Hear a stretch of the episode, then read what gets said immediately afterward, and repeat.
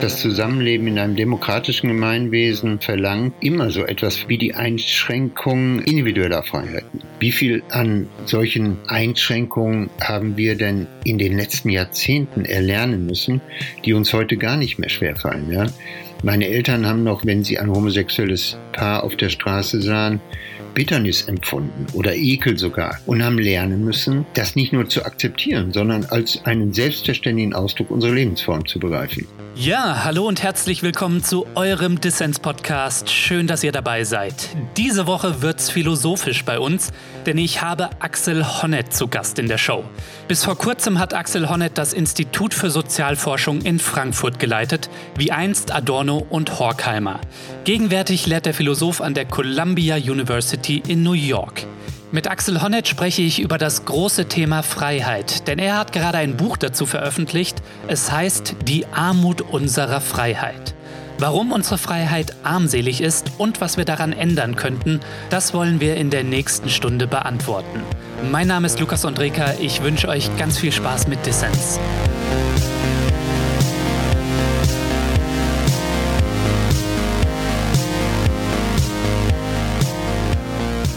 Herr Honneth, schön, dass Sie beim Dissens-Podcast dabei sind. Ja, nicht zu danken. Hallo.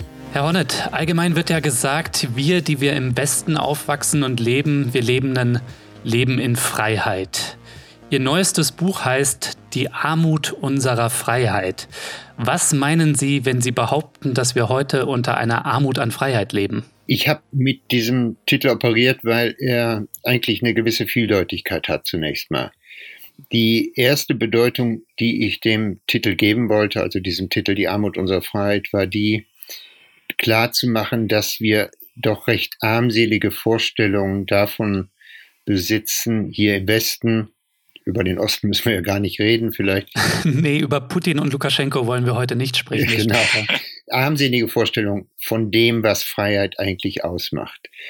Die westliche Tradition, also die europäische Tradition, ist geprägt durch bestimmte Freiheitsvorstellungen. Einige davon sind heute federführend und dominant, andere davon spielen eigentlich nur eine geringe Rolle. Und aus meiner Sicht spielen die, die eigentlich die interessantesten sind, die interessantesten Freiheitsvorstellungen für unser Zusammenleben, äh, nur eine sehr geringe Rolle. Das war die erste Vorstellung, äh, die ich mit dem Begriff der Armut unserer Freiheit verknüpft habe. Man könnte nun noch weiter fortfahren und sagen, interessant daran ist ja auch, dass vielleicht die Freiheitsvorstellung, die heute hier im Westen so dominant ist, auch als eine der Nebenfolgen äh, Armut in, im, im materiellen Sinn produziert. Darüber können wir vielleicht noch reden. Das war eine weitere Assoziation, die ich mit dem Titel verknüpfen wollte. Mhm. Wenn Sie davon sprechen, es gibt hier bei uns im Westen eine Freiheitsvorstellung, die dominant ist und es gibt interessante Freiheitsvorstellungen, die unterdrückt sind in gewisser Weise und zu unserem Nachteil, das ist ja Ihre normative Aussage. Was heißt das denn ganz konkret? Also können Sie uns da mal ein Beispiel geben? Gut, ich fange vielleicht an mit den Freiheitsvorstellungen, die äh, eine gewisse Dominanz besitzen, eine gewisse Vorherrschaft äh, für uns äh, bis heute besitzen. Es geht eigentlich zurück auf den Philosophen Thomas Hobbes, nachdem so der Inbegriff unserer individuellen Freiheit darin besteht, das machen zu können, wonach es uns gelüstet, ja, nach dem, nach den eigenen Vorstellungen, Ziele, Intentionen, Wünsche realisieren zu können in dem Umfang, in dem das noch verträglich ist mit der Freiheit anderer. Das ist ein extrem individualistischer Freiheitsbegriff. Danach bin ich frei, wenn ich tun und lassen kann, was ich will, solange es nicht eben mit der Freiheit anderer kollidiert. Mhm.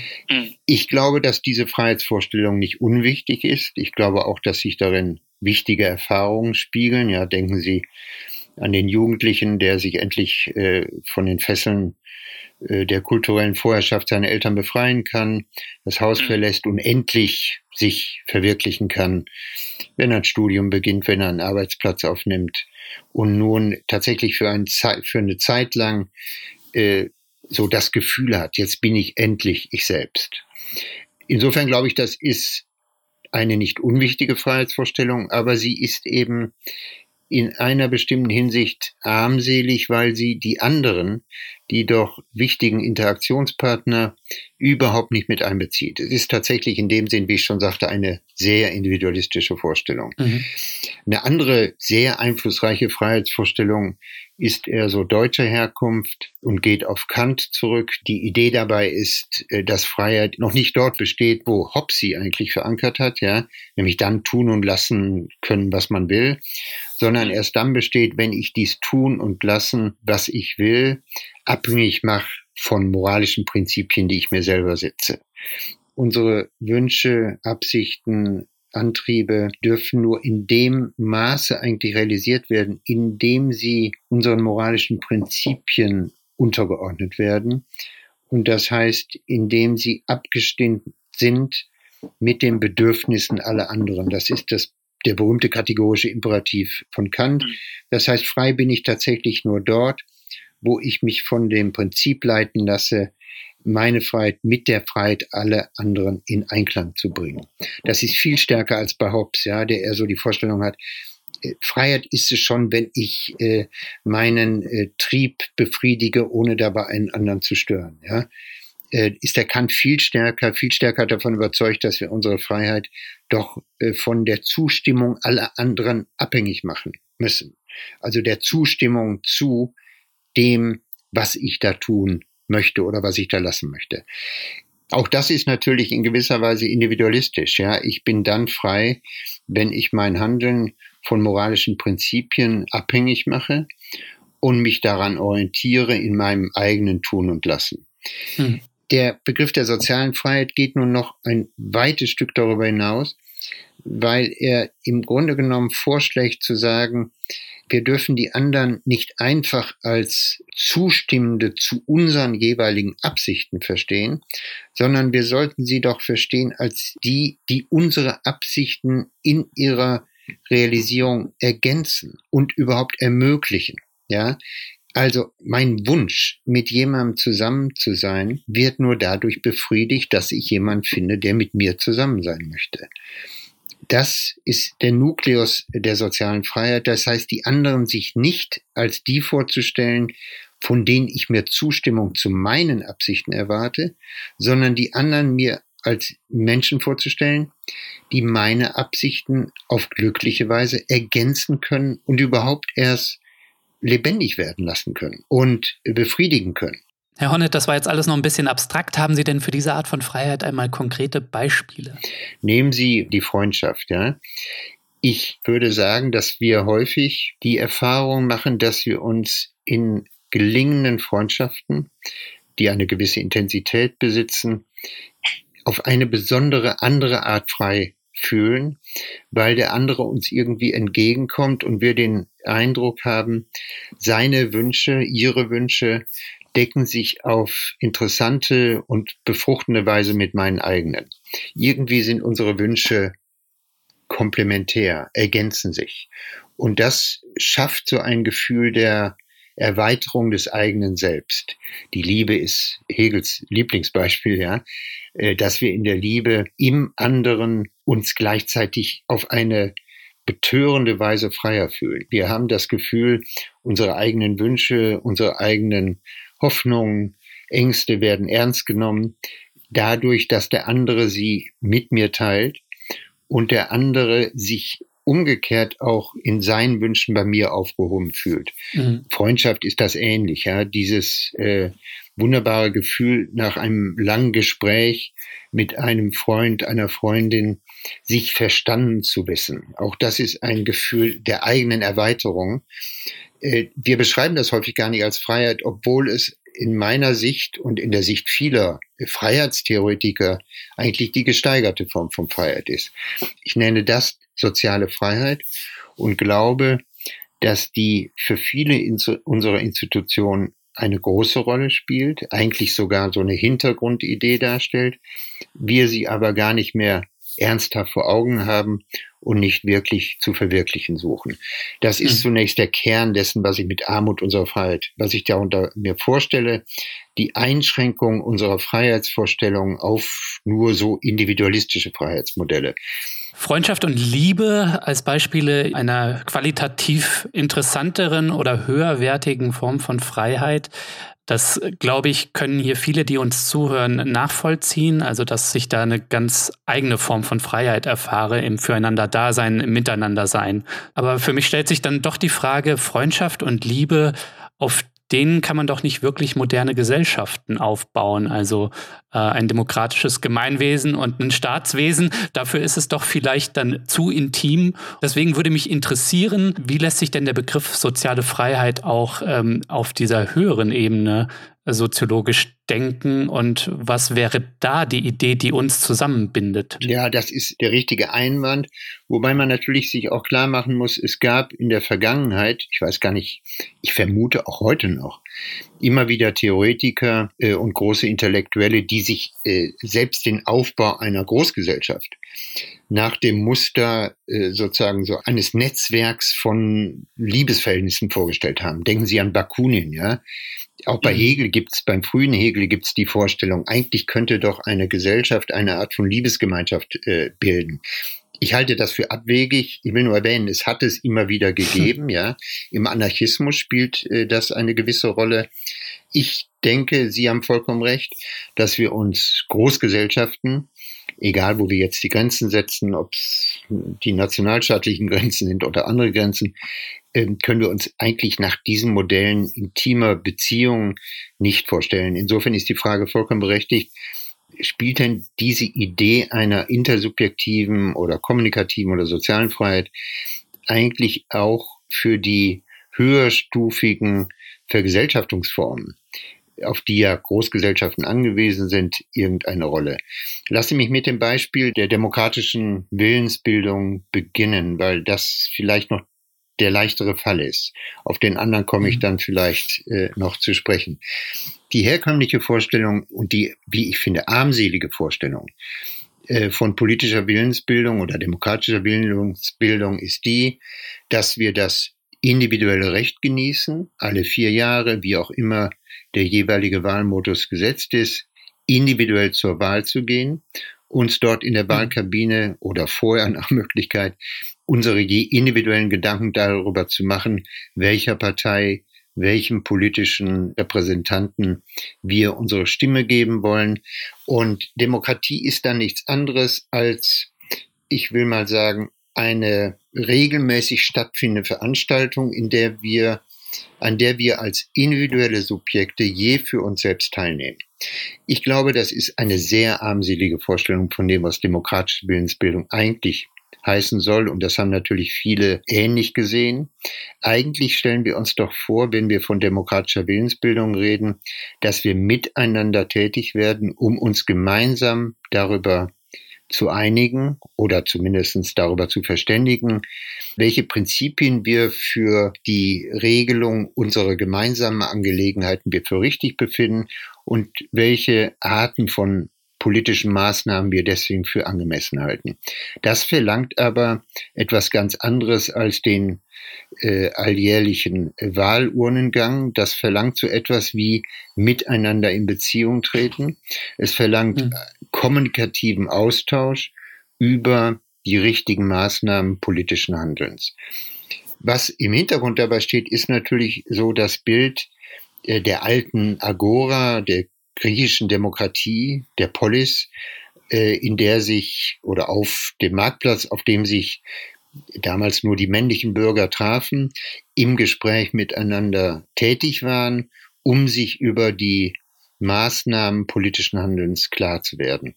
Übertragen wir das auf Großgesellschaften, in denen wir ja leben, so muss man sich das nach dem Muster einer großen gesellschaftlichen Kommunikation vorstellen, indem ich nun aber den anderen, also den, mit dem ich mir gemeinsam über die Maßnahmen unseres politischen Handelns einig werden soll, als ein Partner gemeinsamer Diskussionen vorstelle, als jemand, der mich in dem Sinne ergänzt, als er mich darauf aufmerksam machen kann, wo ich vielleicht etwas falsch sehe, mich darauf aufmerksam machen kann, welche Gesichtspunkte ich noch nicht hinreichend berücksichtigt habe in meiner eigenen Meinungsbildung, so dass wir eigentlich zu dem Schluss kommen, die Willensbildung in der Demokratie verlangt eigentlich den Austausch mit anderen, das Gespräch mit anderen, sei es vermittelt natürlich durch die Medien inzwischen, ja, auch die Medien sind ja nichts anderes als Agenturen, die diese Kommunikation aufrechterhalten sollen unter uns als Bürgerinnen und Bürger.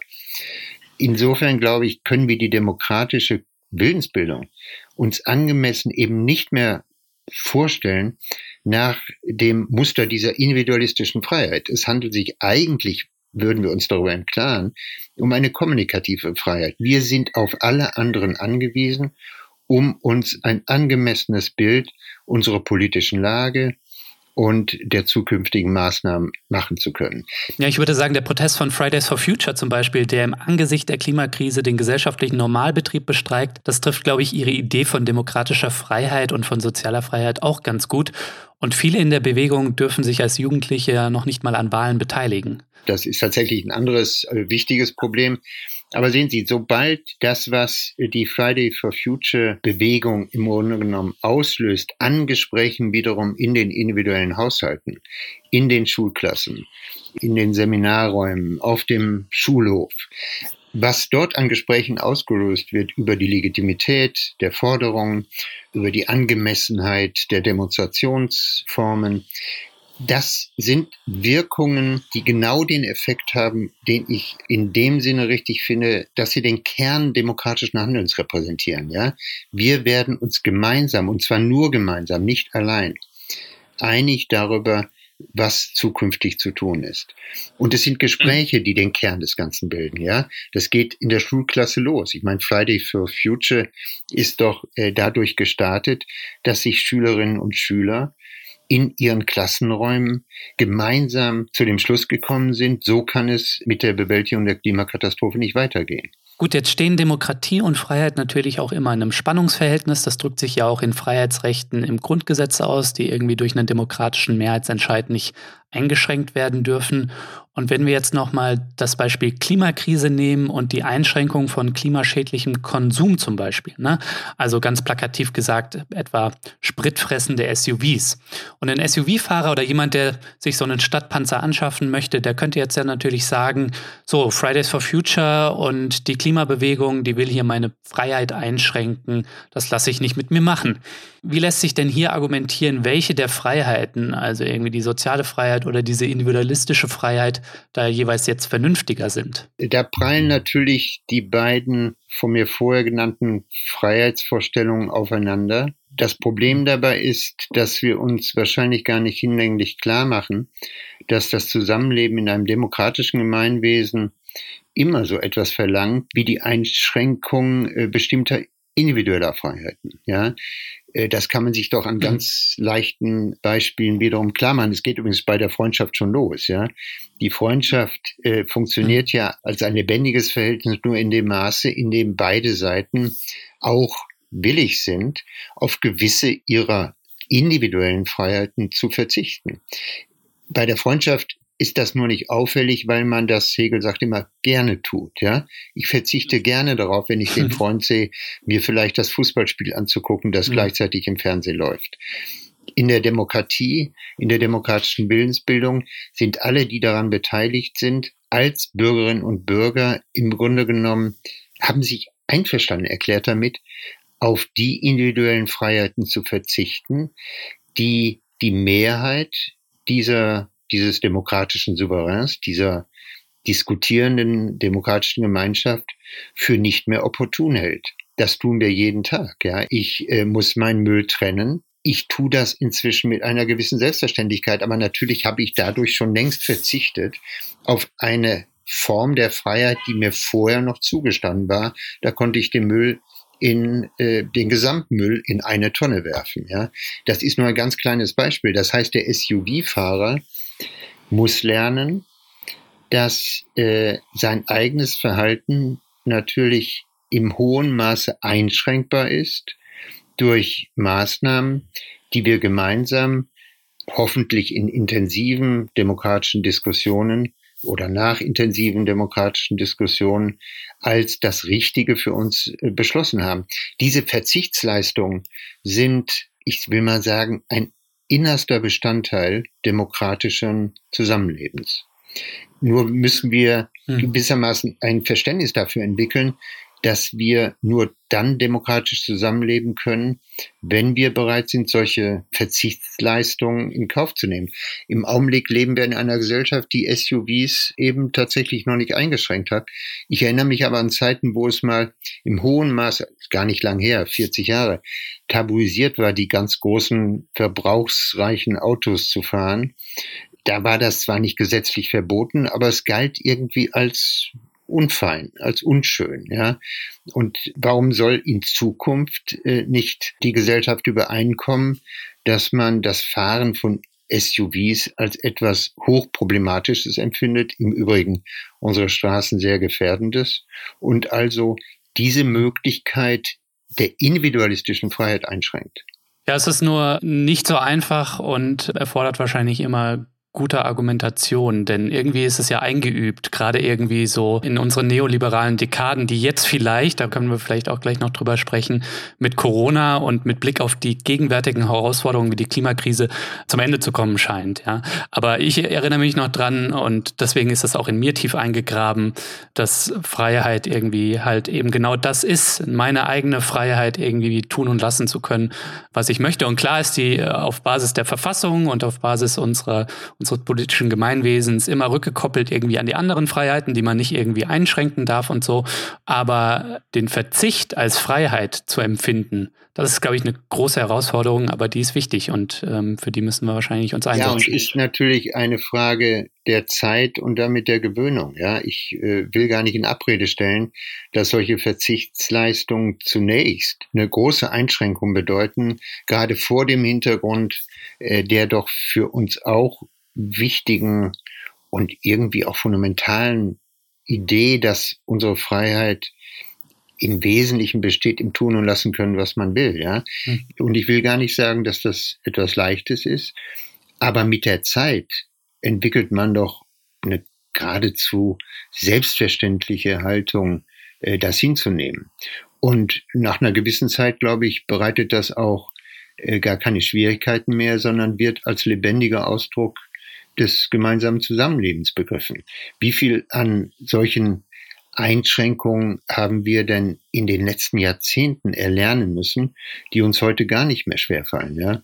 Meine Eltern haben noch, wenn sie ein homosexuelles Paar auf der Straße sahen, Bitternis empfunden oder Abwehr oder Ekel sogar und haben lernen müssen, und sie haben es gelernt tatsächlich, äh, das nicht nur zu akzeptieren, sondern als einen selbstverständlichen Ausdruck unserer Lebensform zu begreifen das sind ja auch Lernprozesse, die waren gar nicht leicht, ja. Aber sie sind im hohen Maße, würde ich ein bisschen optimistisch sagen, glimpflich verlaufen und werden inzwischen wie selbstverständlich hingenommen als Ausdruck eines sich lebendig fortentwickelnden Gemeinwesens verstanden. Ja, wobei wir ja auch beobachten müssen, dass es immer wieder Angriffe auf dieses Fortschreiten der Vernunft gibt. Also wenn wir uns jetzt die Alternative für Deutschland im Bundestag und in den Landesparlamenten und auch ähm, andere ähm, rechtsoffene und rechtsgerichtete Bewegung anschauen. Das ist der Versuch, Privilegien, weiße, nationalstaatliche, europäische, wie auch immer, zu verteidigen, was zum Beispiel eben das Thema Klimagerechtigkeit angeht und offen auch gesellschaftliche Minderheiten ähm, anzugehen. Also ganz so einfach ist es dann nicht, dass die Vernunft fortschreitet. Ne? Ich habe auch gesagt, wenn ich mal ein bisschen optimistisch bin. Ja, ja, das dürfen Sie sein. Ich will nur darauf hinweisen, äh, es ist in den letzten 50, 70 Jahren, ich würde sagen nach dem Zweiten Weltkrieg, eigentlich kulturell so einiges doch an Fortschritt geschehen. Mhm. Wir sind im Augenblick konfrontiert, interessanterweise, und tatsächlich scheint mir das noch gar nicht vollständig angemessen diagnostiziert zu sein, mit einem enormen Rollback. Ja, man hat plötzlich, ich würde mal sagen, seit zehn Jahren den Eindruck, all das, was doch eigentlich schon erreicht schien, ist nun bedroht dadurch, dass sich in den äh, vielzähligen Nationalstaaten mit einer gewissen Plötzlichkeit Bewegungen entwickelt haben, die all das wieder in Frage stellen wollen, was schon erreicht schien. Ja, mhm. dazu gehören die weißen Rassisten, ja, die plötzlich mhm. die Überzeugung wieder lauthals äußern, dass man doch gewisse Privilegien genießen sollte. Wir haben an allen Orten diese, diese Rollbacks, äh, die einem natürlich Angst machen. Äh, ich würde sagen, das kann man sich eben dann so vorstellen, dass dort Lernprozesse, die schwierig sind und äh, aufwendig sind und sicherlich auch viel emotionalen Aufwand bedeuten, dass die tatsächlich noch nicht wirklich gegriffen haben und hier sich die Stimme des Ressentiments Geltung verschafft, derer, die nicht bereit sind, all das an Einschränkungen und an neuen Wahrnehmungsformen auf sich zu nehmen, was unsere demokratischen Gesellschaften eigentlich verlangen.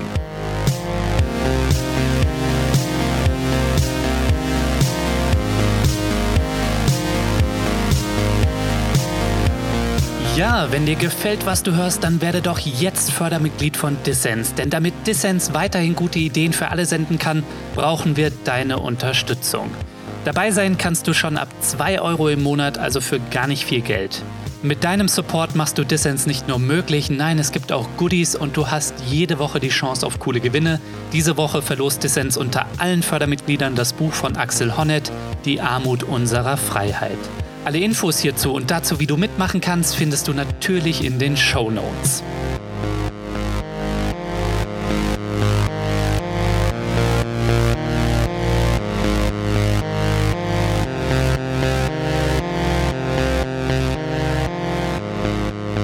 Hörst den Dissens Podcast. Zu Gast haben wir diese Woche den Philosophen Axel Honneth. Ja, mich erinnert Ihr Begriff der sozialen Freiheit ja auch so ein bisschen an die Vorstellung solidarischen Handelns oder eines solidarischen Gemeinwesens. Und die Frage ist dann immer so ein bisschen im gemeinsamen Handeln füreinander, was sind die Grenzen des Wir? Ne? Also Sie sprechen ja auch von der Armut unserer Freiheit, ja. Und was sind dementsprechend die Grenzen der Solidarität? Und das sind ja gerade all die Kämpfe und Auseinandersetzungen, die wir erleben. Ne? Also Stichwort Klimagerechtigkeit, müssen wir unser Handeln auch daran ausrichten, dass irgendwo im Pazifik Inseln absaufen. Ja? Sollten wir vielleicht andere sagen nein. Stichwort europäische Außengrenzen und de, dem ganzen Leid, was wir auf den griechischen Inseln sehen, in den Flüchtlingslagern. Sollte unsere Solidarität auch diesen Menschen gelten oder eben nicht so? Also ich habe darauf natürlich meine Antworten und Sie wahrscheinlich auch, aber vielleicht können Sie noch einmal erläutern, wie sich eben Ihr Begriff von Freiheit zum Begriff Solidarität verhält und ähm, wie Sie das mit den Grenzen der Solidarität betrachten. Das ist natürlich ein, ein hochinteressanter Punkt. Gerade das, was Sie angesprochen haben mit dem Wir, ja. Ich glaube zunächst mal, dass wir, schon wieder dies Wir, Mitglieder ganz verschiedener, ein unschöner Ausdruck, Wirs sind, ja. Das heißt, wir begreifen uns doch längst als Mitglieder ganz unterschiedlicher Gemeinschaften die mal näher sind, intimer sind und die mal wesentlich großflächiger sind. Das hat sich auch über äh, die letzten Jahrhunderte, hin, Jahrhunderte hin erweitert. Ich könnte bei mir beginnen. Ich bin zunächst mal Teil eines Wirs der Familie. Ich bin Teil eines Wirs meiner Berufsgruppe. Ich bin Teil eines Wirs des bundesdeutschen Rechtsstaats mit äh, seinen demokratischen Institutionen. Was hinzugekommen ist sicherlich in den letzten Jahrzehnten ist, dass mehr und mehr Bürgerinnen und Bürger sich als Teil auch oder als Mitglied eines weit über die nationalstaatlichen Grenzen hinausgehenden Wirs verstehen. Mhm. Da hat vieles äh, dazu beigetragen, natürlich die politische Einsicht, dass eine Menge von Problemen gar nicht mehr mit Hilfe des Nationalstaats zu lösen sind. Wir alle machen die Erfahrung eigentlich äh, an, an jeder Ecke, ja, dass äh, weder die Klimakatastrophe noch, worauf Sie gerade angespielt haben, die Flüchtlingsströme, äh, dass das noch nationalstaatlich äh, zu lösen ist. Der Tourismus hat dazu viel beigetragen. Das heißt, ganz anders als die Bürgerinnen und Bürger noch vor 100 Jahren, begreifen wir uns längst, glaube ich, äh, auch immer wieder als Mitglieder eines viel umfassenderen Wir. In dieses Wir sind mittlerweile durch diese Prozesse eben nicht nur der ökonomischen Globalisierung, sondern auch der kulturellen Globalisierung hm. für viele längst einbegriffen, all die, die unter entsetzlichsten Zuständen und Bedingungen in Afrika, in Teilen Asiens leben, so dass äh, doch inzwischen das Gefühl einer Verantwortung auch für die Lebenslage dieser Menschen, von denen viele eben auf der Flucht äh, sind heute, äh, dass für die eine gewisse Verantwortung mitgefühlt wird. Mhm. Das ist bei Teilen der Bevölkerung so, bei anderen Teilen wiederum ist dieses Gefühl existiert nur in einem ganz schwachen Maße. Äh, das ist selbstverständlich. Ich glaube, dass äh, wir langfristig gar nicht umhin kommen, noch wesentlich komplexere Formen des Virus auszubilden als die, die jetzt im Entstehen sind oder äh, schon äh, längst existieren. Das heißt, äh, die EU ist ein Beispiel, ja. Ich bin mhm. Mitglied auch längst des Wirs aller EU-Bürgerinnen und Bürger. Ich glaube, dass diese Prozesse ziemlich unaufhaltbar sind. Das mögen Sie wieder als einen gewissen Optimismus auslegen. Aber ich neige tatsächlich äh, dazu zu sagen und mir das so vorzustellen, dass die, die dem sich so heute entgegenwerfen, also die ganzen neonationalistischen Bewegungen, ja, die neuen rassistischen Bewegungen, die wir überall äh, vermerken können, dass das im Grunde genommen Sperrklinken sind oder Bremsversuche, Prozesse zu bremsen, die aufgrund vieler Entwicklungen im Grunde genommen äh, gar nicht mehr unterbrechbar sind und unaufhörlich weiter voranschreiten werden. Mhm.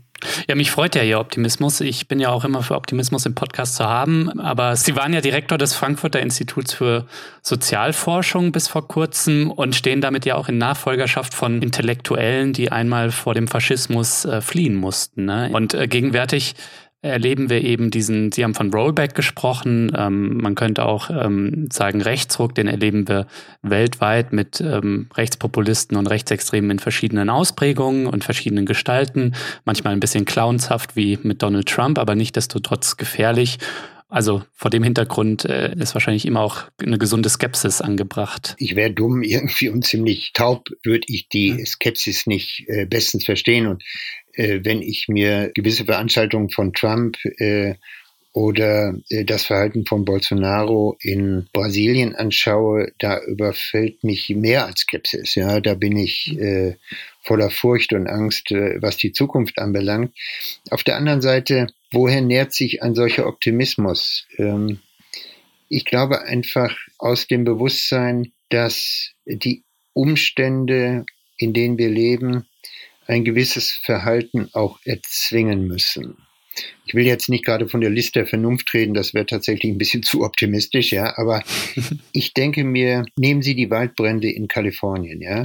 Hm. Das sind so schreckliche Naturvorkommnisse ist ja schon ein falscher Ausdruck, weil sie durch unser eigenes Tun ausgelöst wurden, durch unseren eigenen Raubbau an der Natur, durch die von unseren eigenen technologischen und industriellen Entwicklungen ausgelösten Naturkatastrophen. Diese Vorkommnisse, die mit Sicherheit zunehmen werden in den nächsten zwei, drei Jahrzehnten. Da ist, ist gar kein Geheimnis. Und die Klimaforscher belehren uns darüber jeden Tag. Die haben ja einen gewissen zwingenden Charakter. Die konfrontieren uns auch den Dumpfesten mit Herausforderungen, die zu lösen sein werden. Und dieser Lösungsbedarf, der immer stärker wird und sich immer stärker aufziehen wird, dasselbe betrifft übrigens äh, auch die, die Flüchtlingsströme aus den äh, von der Klimakatastrophe am stärksten gekennzeichneten Landstrichen dieser Welt, ja, oder die durch Armut nach Europa getriebenen Flüchtlingsströme. Das sind Herausforderungen, da kann man zwar eine gewisse Zeit lang den Kopf in den Sand stecken, aber es bedarf der Handlung. Und diese Handlungen müssen einen transnationalen Charakter haben, sonst äh, sind es die unangemessenen Mittel für die Bewältigung dieser riesigen Herausforderungen. Mhm. Das heißt, wenn mein Optimismus einen gewissen Grund hat, dann eigentlich in dem Bewusstsein, dass Handlungsprobleme bestimmte Lösungen erzwingen und die Handlungsprobleme, die uns bevorstehen, erzwingen eigentlich Lösungen, die von internationalen, transnationalen Charakter sein müssen. Also das heißt, ich spekuliere mehr auf den Zwang der Verhältnisse als jetzt auf die Einsicht äh, der Bürgerinnen und Bürger. Mhm. Es ist nicht nur diese schale Hoffnung, dass wir alle lernbereit sind und äh, mit den Jahren schon die richtigen Einsichten entwickeln werden, sondern es ist der Druck der Umstände, der zum Lernen zwingen wird und der auch den größten Tölpel sozusagen rechtsnationaler Gesinnung irgendwann zu Bewusstsein bringen wird. Ja, ich hoffe das natürlich auch. Und ich meine, die, die Waldbrände in Kalifornien, aber auch Wasserknappheit hierzulande, die wir auch schon erlebt haben und andere ähm, klimatische Auswirkungen aufgrund des von ja vor allem den westlichen Industrienationen befeuert, historisch befeuerten ähm, Klimawandels. Die zeigen natürlich, dass das auch an uns nicht vorbeigeht, auch wenn die Ungerechtigkeiten, die sich aus der Klimakrise ergeben, natürlich höchst ungleich verteilt sind und gewisse Flüchtlingsströme damit auch zusammenhängen und zusammenhängen werden so und man sich auch gut vorstellen kann, dass sich Europa einfach weiter noch abschottet, ja. Und das mag nicht im Geiste der europäischen Idee sein, ist aber de facto auch gegenwärtig Realität. Das ist Realität und die Lösungsvorschläge, die im Augenblick zirkulieren, so in der europäischen äh, Öffentlichkeit oder unter den politischen Repräsentanten Europas, sind alle nicht von der Art, dass man optimistisch sein kann. Mit Recht wird ja immer gesagt, und das scheint ja die einzige überhaupt überzeugende Lösung zu sein, dass man bei den Fluchtursachen beginnen muss. Da, da gibt's ja überhaupt keine Zweifel dran, ja. Und das wiederum bedeutet, man muss viel stärker, als wir es bislang getan haben, mit den Armutsentwicklungen in Afrika, in Teilen Asiens, man muss die bekämpfen. Man wird natürlich äh, die Folgen der Klimakrise äh, viel stärker angehen müssen, wenn man überhaupt irgendwie die Hoffnung haben will, dass es keinen Grund mehr zur Flucht gibt für diese äh, betroffenen Massen in diesen Armutszonen. Ja. Der Zwang der Umstände oder die normative Kraft des Faktischen, wie Philosophen wie Sie vielleicht sagen würden, das ist natürlich schön und gut, aber Solidarität braucht auch immer solidarisches Handeln, denke ich. Und dazu sind natürlich alle aufgerufen. Wo liegen denn in dieser globalisierten und vielfältigen Welt Ihrer Ansicht nach noch Quellen für Solidarität? Wenn man sich heute umschaut, äh, neigt man sicherlich erstmal äh, zum Pessimismus, ja. Und das ist gar nicht so leicht, gegen diesen Pessimismus, der einen ständig äh, wieder eilt, anzukämpfen, gerade unter den äh, gegenwärtigen Bedingungen. Mir scheint es am sinnvollsten, doch wieder vor Ort mit solidarischen Beziehungen zu beginnen. Das heißt, weniger von oben als von unten, ja, auf regionaler Ebene, auf der Ebene von, von Städten, von Ortschaften, von größeren regionalen Verbünden um von dort aus Netze übergreifender Solidarität äh, zu stiften. Wovon ich gar nichts halte, sind Appelle an irgendwelche Weltsolidaritäten. Ja, die werden sich äh, durch die Berufung auf Werte und so weiter überhaupt nicht herstellen lassen, sondern es sind die konkreten Erfahrungen vor Ort, die, wenn es gut geht, einen zum solidarischen Handeln zunächst mal in den näheren Bezirken veranlassen, von wo aus dann, wenn es nochmal gut geht, sich größere solidarische Netzwerke werden entwickeln können. Ja, also jede Städtefreundschaft, wenn sie wirklich gelebt ist, hat mehr Effekte vielleicht als äh, die Appelle an so eine europäische Solidarität. Mit anderen Worten, woran man sicherlich äh, arbeiten muss und womit wir uns beschäftigen müssen, ist, wie die Kommunikationsverhältnisse innerhalb Europas doch so verbessert werden können, dass uns eben der Bauer, der in Ungarn für Herrn Orban stimmt und felsenfest davon überzeugt ist, dass Ungarn nicht äh, irgendwie erobert werden darf von irgendwelchen dahergelaufenen Flüchtlingen, äh, dass man mit dem überhaupt in Kommunikation tritt. Ja, das ist ja bislang nur ein leeres Versprechen. Was wissen wir von der Lage des Ungarn, der in einer Kleinstadt lebt und äh, seine Ängste dort entwickelt. Äh, mit anderen Worten, ich glaube, es bedarf in der, geradezu einer Kunst, ja, der Stiftung von Kommunikationsbeziehungen quer durch die sozialen Schichten, über die Regionen hinweg, zunächst mal zwischen den Regionen, um äh, überhaupt so etwas wie eine Solidarität von unten sich entwickeln zu lassen. Auch die Flüchtlinge, ja, äh, die, der, deren, deren entsetzliche Lage wir äh, in, in der Tagesschau uns äh, anschauen können, äh, wenn dort Flüchtlingscamps brennen. Auch diese Flüchtlinge sind uns natürlich kaum näher bekannt es, es gibt natürlich die, sagen wir mal, die Avantgarde, ja, die auf Reisen ist und die Kontakt hat mit Flüchtlingen. Das sind bewunderungswürdige Leute häufig, ja, die sogar vor Ort helfen. Aber für den Großteil der Bevölkerung äh, gilt es doch, dass kommunikative Beziehungen mit diesen Betroffenen überhaupt nicht bestehen, ja. Und ich würde sagen, es bedarf einer, und ich greife tatsächlich äh, mit Absicht zu dem Wort, es bedarf einer Kunst der Anzettlung von Kommunikationsverhältnissen, um so etwas wie den Aufbau der Solidarität von unten überhaupt wieder in Gang zu setzen. Da denke ich natürlich an die Medien, ja.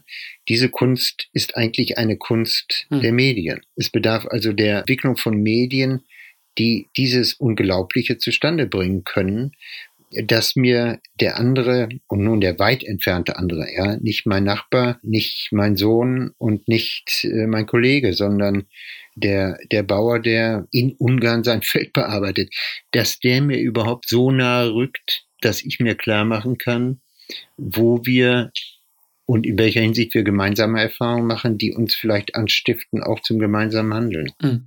Ja, ich finde auf jeden Fall auch die Idee ähm, einleuchtend, irgendwie, dass Solidarität nur von unten kommen kann äh, und nicht als Appell irgendwie der Weltsolidarität. Und dass, wenn die Leute was anderes als zum Beispiel die kapitalistische Konkurrenzmaschine in ihrem eigenen Alltag erleben, in ihren Nachbarschaften, in ihrem Umfeld, in ihrer Stadt und auch Solidarität unter den vielen im Multikulturalismus, dann trägt das auch Früchte dann auf weiteren Ebenen. Wir können uns doch ganz leicht klar machen an den gegenwärtigen Verhältnissen, dass die größten Impulse zur Solidarität aus den Städten herauskommen, mhm, ja. nicht äh, irgendwie in Gang gesetzt werden durch die längst ja vollkommen hohl gewordenen Appelle, der äh, politischen Staatsführer an so etwas wie eine längst nicht mehr bestehende europäische Solidarität. Ja? Hm. Die Städte sind es, die im Augenblick die Aktiven sind, oder das heißt ein städtisches Bürgertum, das diese Entwicklung von sich aus nun in die Hände nehmen möchte und hier zu solidarischem Handeln bereit ist. Ja, und die Städte sind ja auch heutzutage in dieser globalisierten Welt ein Nukleus irgendwie des Globalen. In Deutschland scheitert die globale Solidarität, äh, die man zum Beispiel an Initiativen wie der Seebrücke sieht, wo sich Städte dazu bereit erklären, Geflüchtete aufzunehmen, gerade an unserem Innenminister Seehofer. Aber das ist ja auch nicht etwas, was ähm,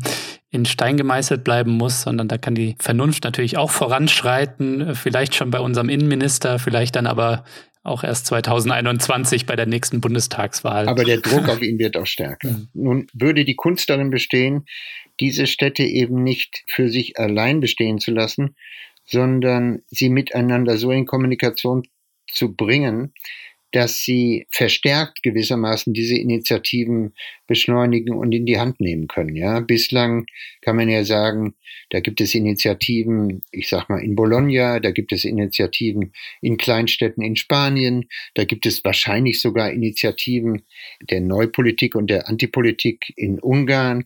Wenn nun wir die Kunst entwickeln würden, dort mehr Verbindung herzustellen, ja, und Transmissionen zu schaffen, dann schien mir das der bessere Weg, wie gesagt, als jetzt nur auf die Spitze zu schauen und auf deren Appelle zu warten.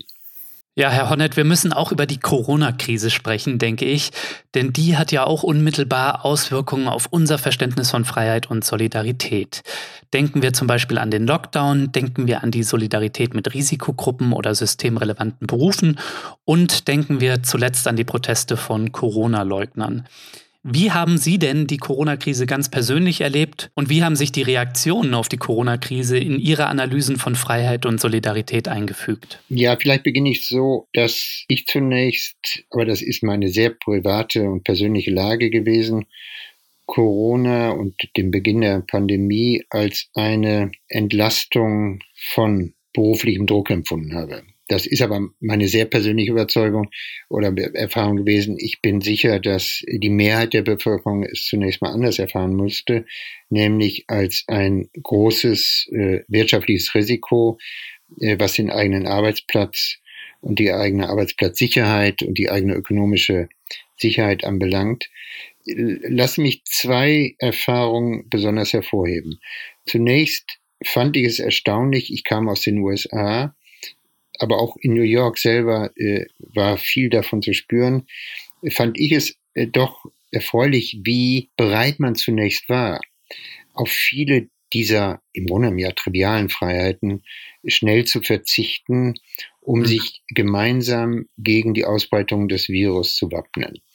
Es war ja zunächst durchaus erkennbar, dass wir aus Einsicht in die Fragilität irgendwie unserer sozialen Freiheit, aus Einsicht darin bereit sind, auf vieles schnell zu verzichten.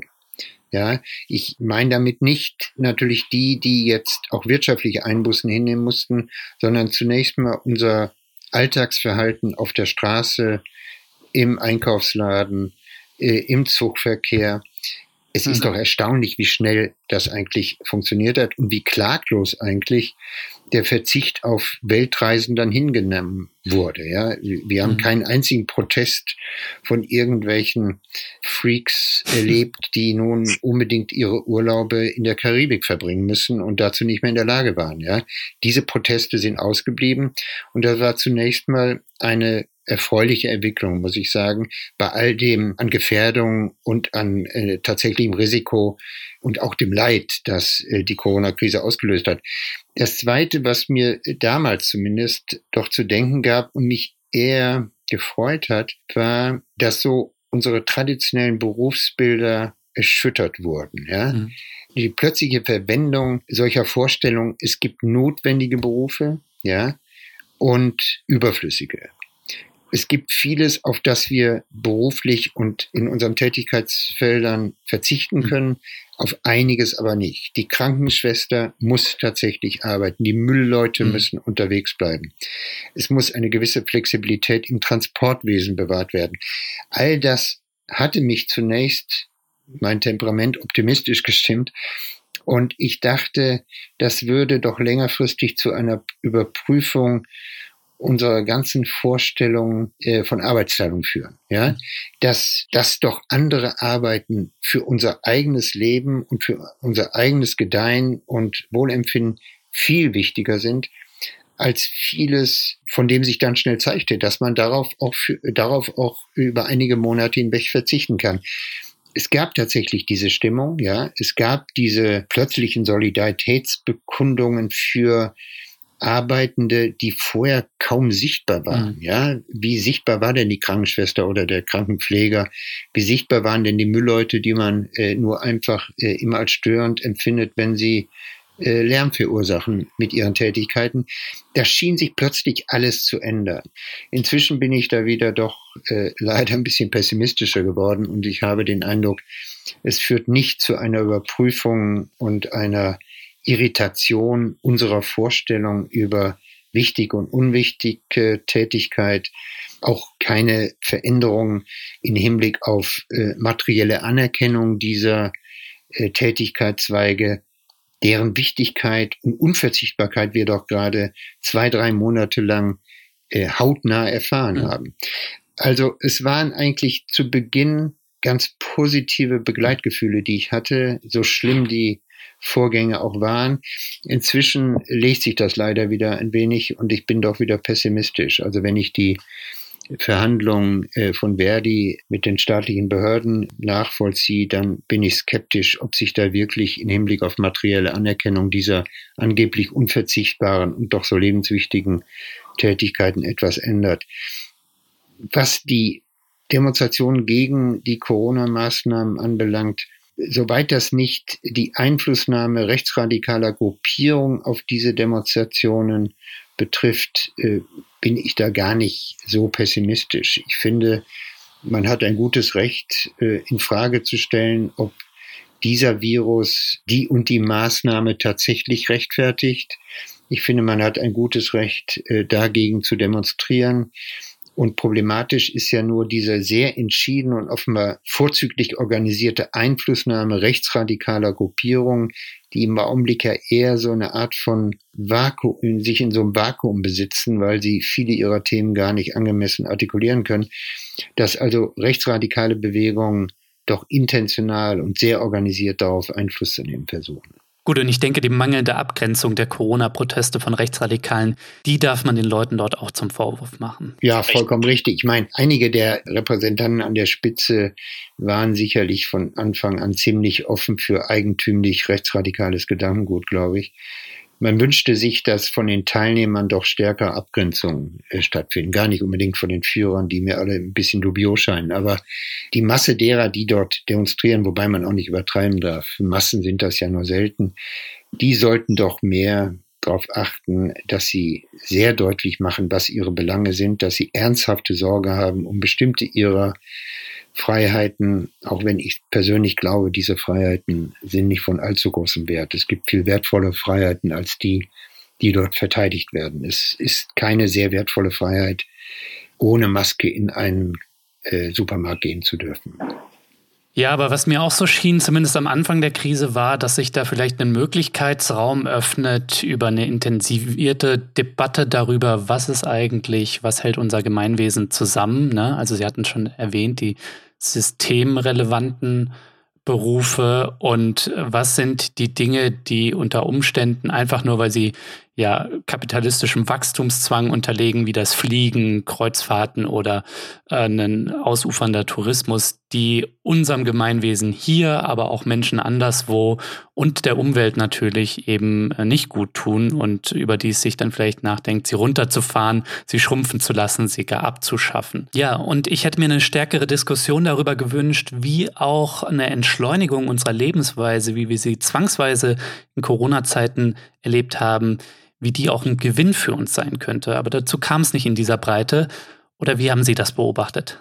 Lassen mich dazu auch zwei verschiedene Dinge sagen. Erstens, wir wissen noch nicht, welche Auswirkungen längerfristiger Art die jetzt noch bestehenden Maßnahmen auf unser Alltags- und Konsumverhalten haben wird. Ja, hm. es könnte ja sein, dass sich die Sucht nach den Fernreisen tatsächlich legt ohne dass eine große Debatte stattgefunden hat. Ich hätte, wie gesagt, ich hätte mir diese Debatte auch gewünscht und man hätte sie sich auch viel besser durch die Medien inszeniert äh, vorgestellt, ja, statt dass ununterbrochen nur über die Legitimität einzelner Maßnahmen gesprochen wird, wäre es mir lieber gewesen, man hätte unendlich viele Diskussionsveranstaltungen gehabt zu den längerfristigen Wirkungen und zu dem, was das eigentlich alles über unser Wirtschaftssystem besagt. Ja? Mhm.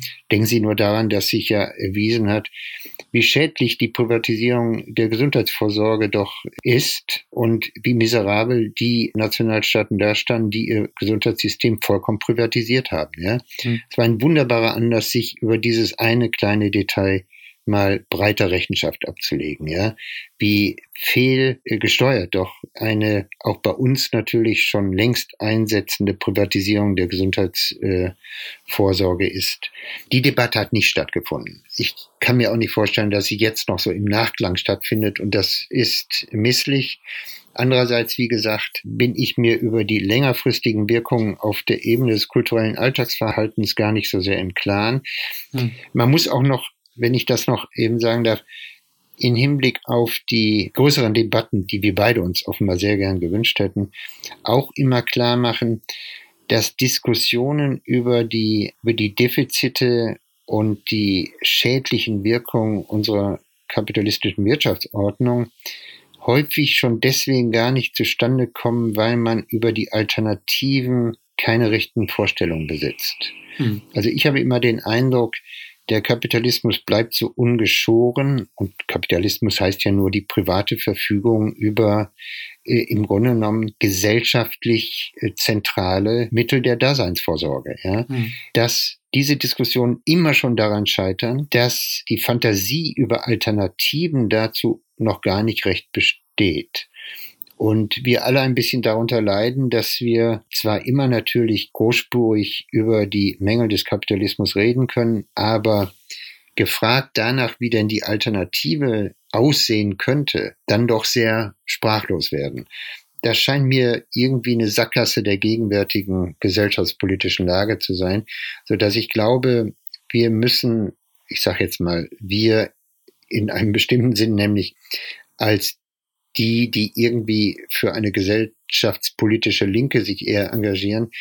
Wir müssen da doch viel stärker noch institutionelle Fantasie entwickeln. Bei den Grünen geschieht das manchmal, aber ich sehe da ist auch nicht so optimistisch.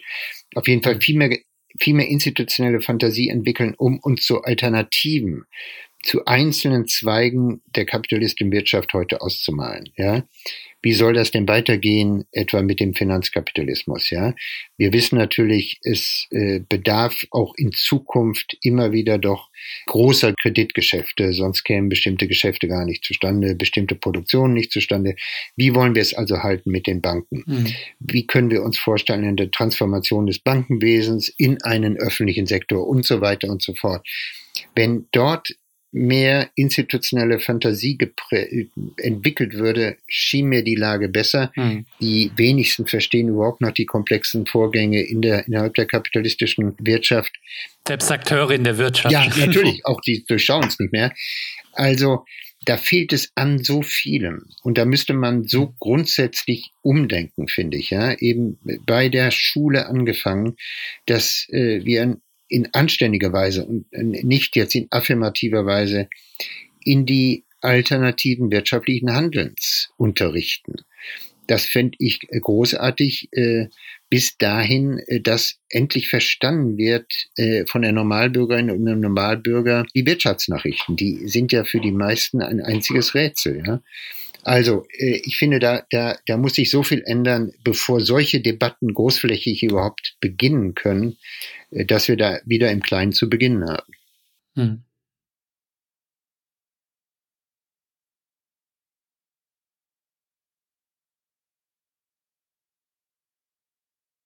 Das bringt mich ähm, so zum Schluss dann noch zu der Frage, ob es nicht auch eine Erzählung braucht, die vielleicht diese vielen kleinteiligen Alternativen, die es ja auch gibt, in irgendeiner Form zusammenbindet. Und Sie haben ja selbst auch über die Idee des Sozialismus geschrieben, so hieß auch ein Buch, das sie veröffentlicht haben. Und darin haben sie versucht, den Begriff zu aktualisieren. Und kaum Begriff ist natürlich gerade auch in der bundesdeutschen Geschichte ähm, ja so beschädigt wie der Begriff des Sozialismus und verbunden mit viel Unfreiheit auch äh, historisch gesehen. Warum halten Sie es unter Umständen für sinnvoll, ähm, diesen Begriff zu reaktivieren? Und könnte der vielleicht ähm, dieser ja nicht unbedingt Ideenlosigkeit. Ich würde gar nicht sagen, dass es so wenig Ideen gibt zur, als Alternativen zum Kapitalismus, aber vielleicht eher so die Erzählung, die die Leute mitreißt, die Organisierung von Hegemonie scheint mir eher das Thema zu sein als die Ideenlosigkeit. Und kann da so ein Begriff irgendwie was leisten? Das ist tatsächlich die große Frage, ja. Ich bin darauf gekommen, dieses Buch zu schreiben, weil ich immer äh, geradezu reflexhaft, wenn man mich fragte, welcher politischen Gesinnung ich eigentlich sei, äh, geantwortet habe, ich sei Sozialist, um mir okay. irgendwie klar zu werden, wie leer der Begriff inzwischen geworden ist oder wie vieldeutig er geworden ist. Ja, der eine assoziiert den Sowjetkommunismus, der andere assoziiert Befreiungsbewegungen in der dritten Welt. Der Begriff ist ja vollkommen beliebig geworden. Mhm. Und insofern taugt er im Augenblick, äh, wie Sie ja mit Recht vielleicht befürchten, gar nicht mehr zur, zu, zur Revitalisierung einer lebendigen Bewegung, ja, einer, einer Sozialbewegung, die nun auch äh, den Kapitalismus in Frage stellen möchte und nach Verbesserung sucht. Ähm, deswegen musste ich ziemlich äh, tief graben und das hat äh, das Buch eigentlich ziemlich unpolitisch werden lassen, weil ich gar nicht so sehr nach Orientierung in der Gegenwart gesucht habe, sondern erst mir darüber habe Klarheit verschaffen wollen, was bedeutet das eigentlich im besten Sinne, wenn wir an die Erzählung des Sozialismus noch einmal anknüpfen wollen. Ich nenne nur drei Punkte. Es beginnt erstens, glaube ich, damit, dass man überhaupt wieder ins Bewusstsein rückt, wie viel der Errungenschaften, mit denen wir heute selbstverständlich leben, sich im Grunde genommen der, der Arbeiterbewegung und der sozialistischen Bewegung verdanken, ja. Hm. Angefangen von, vom Sozialstaat, ja. Hm. Angefangen von bestimmten arbeitsrechtlichen Maßnahmen. Der Kündigungsschutz. Wir hätten keinen Kündigungsschutz ohne eine Erfolgsgeschichte des Sozialismus. Mit anderen Worten, man müsste überhaupt erstmal wieder damit beginnen, diese Erfolgsgeschichte und nicht nur die Geschichte des Scheiterns und der diktatorischen Maßnahmen in der Sowjetunion, sondern die Positivgeschichte des Sozialismus neu zu erzählen. Ja? Und uns wieder vor Augen zu führen. Zweitens, hm. ich glaube, äh, wir müssen uns klar machen, dass der Sozialismus nicht mehr wie der alte Sozialismus überhaupt äh, nicht verfügt über klare Bilder, wie die Zukunft beschaffen sein soll. Ja, der, der alte Sozialismus lebte von der Vorstellung klassenlose Gesellschaft oder Herrschaft des Proletariats oder Planwirtschaft, wie auch immer. Es waren sehr fixe Bilder von dem, wie die Zukunft sein soll. Mhm. Ich glaube, äh, wenn ein Sozialismus heute noch mal äh, eine Chance haben soll, dann muss er viel stärker, und das war der Ausdruck, den ich dann verwendet habe, sich experimentell verstehen. Ja, an jeder Ecke müssen wir probieren wie wir die Lage und die Bedingungen verbessern können.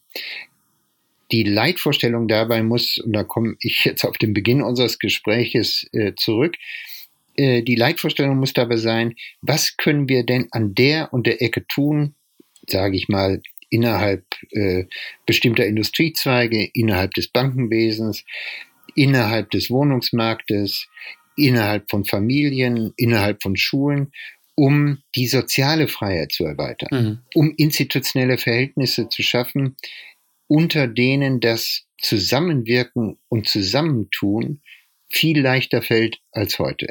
Das heißt, ein Sozialismus der Zukunft muss experimentalistisch sein. Er darf nicht mehr operieren mit der Vorstellung eines Endzustandes, den es nun nach Möglichkeit schnell zu erreichen gibt. Er muss sich eingestehen und muss auch in dem Bewusstsein leben, dass äh, wir nicht wissen, wie eine bessere Zukunft genau institutionell gestaltet wird, sondern wir eher experimentieren sollten mit den Möglichkeiten, die dort bestehen. Wahrscheinlich beginnt das wieder am besten auf regionaler oder auf städtischer Ebene, ja, dass man auf städtischer Ebene Alternativen zum kapitalistischen Wohnungsmarkt probiert, wie das übrigens alles schon mal geschehen ist, ja.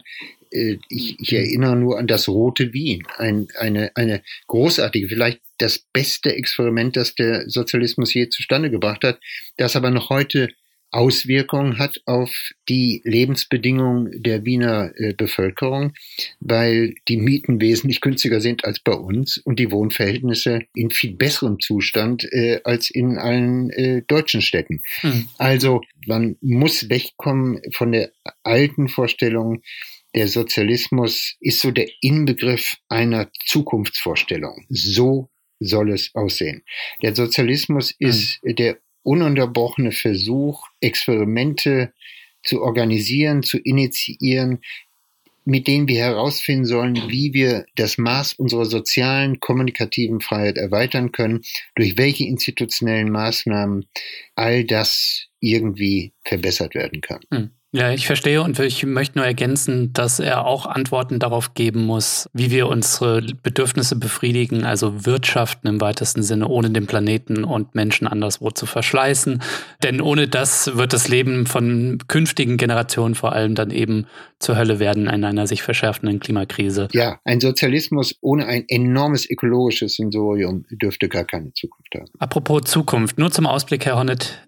Wenn Sie an die Zukunft denken, und Sie haben es ja im Gespräch schon ein bisschen angedeutet, welche Gefühle überwiegen da? Im Augenblick, wenn Sie mich konkret fragen, eher die Furcht. Wenn ich mich meiner besseren Leidenschaften, meiner besseren Gesinnungen wieder versichere, bleibe ich irgendwie optimistisch. Das heißt, hm.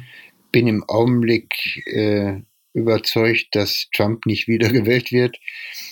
Ich bin sehr im Zweifel über den Zustand äh, der EU, aber wünsche mir, dass die Initiativen, die von so vielen Städten ausgehen, doch mal eine Resonanz finden auf höheren Ebenen.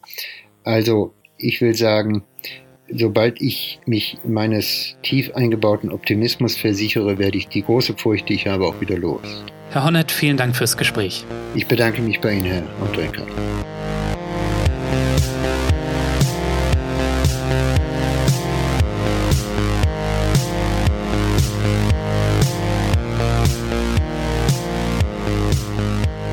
Ja, das war der Distance Podcast für diese Woche. Schön, dass ihr dabei wart. Zu Gast war der Philosoph Axel Honneth.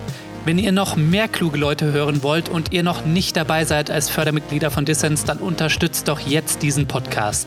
Das geht schon ab 2 Euro im Monat, also für weniger als eine Tasse Kaffee. Mit eurem Beitrag tut ihr nicht nur etwas Gutes, nein, ihr habt auch Woche für Woche die Chance auf coole Gewinne. Diese Woche gibt es das Buch von Axel Honneth zu gewinnen, Die Armut unserer Freiheit. Alle Infos hierzu und dazu, wie ihr mitmachen könnt, gibt es natürlich in den Show Notes. So, das war's dann auch von mir. Vergesst nicht, Dissens zu abonnieren, wenn ihr das noch nicht gemacht habt, auf Apple Podcasts, Spotify, Deezer, Audible oder der Podcast-App eurer Wahl. Ich freue mich natürlich immer, wenn ihr mir schreibt, also schickt mir Kommentare und Anregungen. Bleibt mir nur noch zu sagen, danke fürs Zuhören und bis nächste Woche.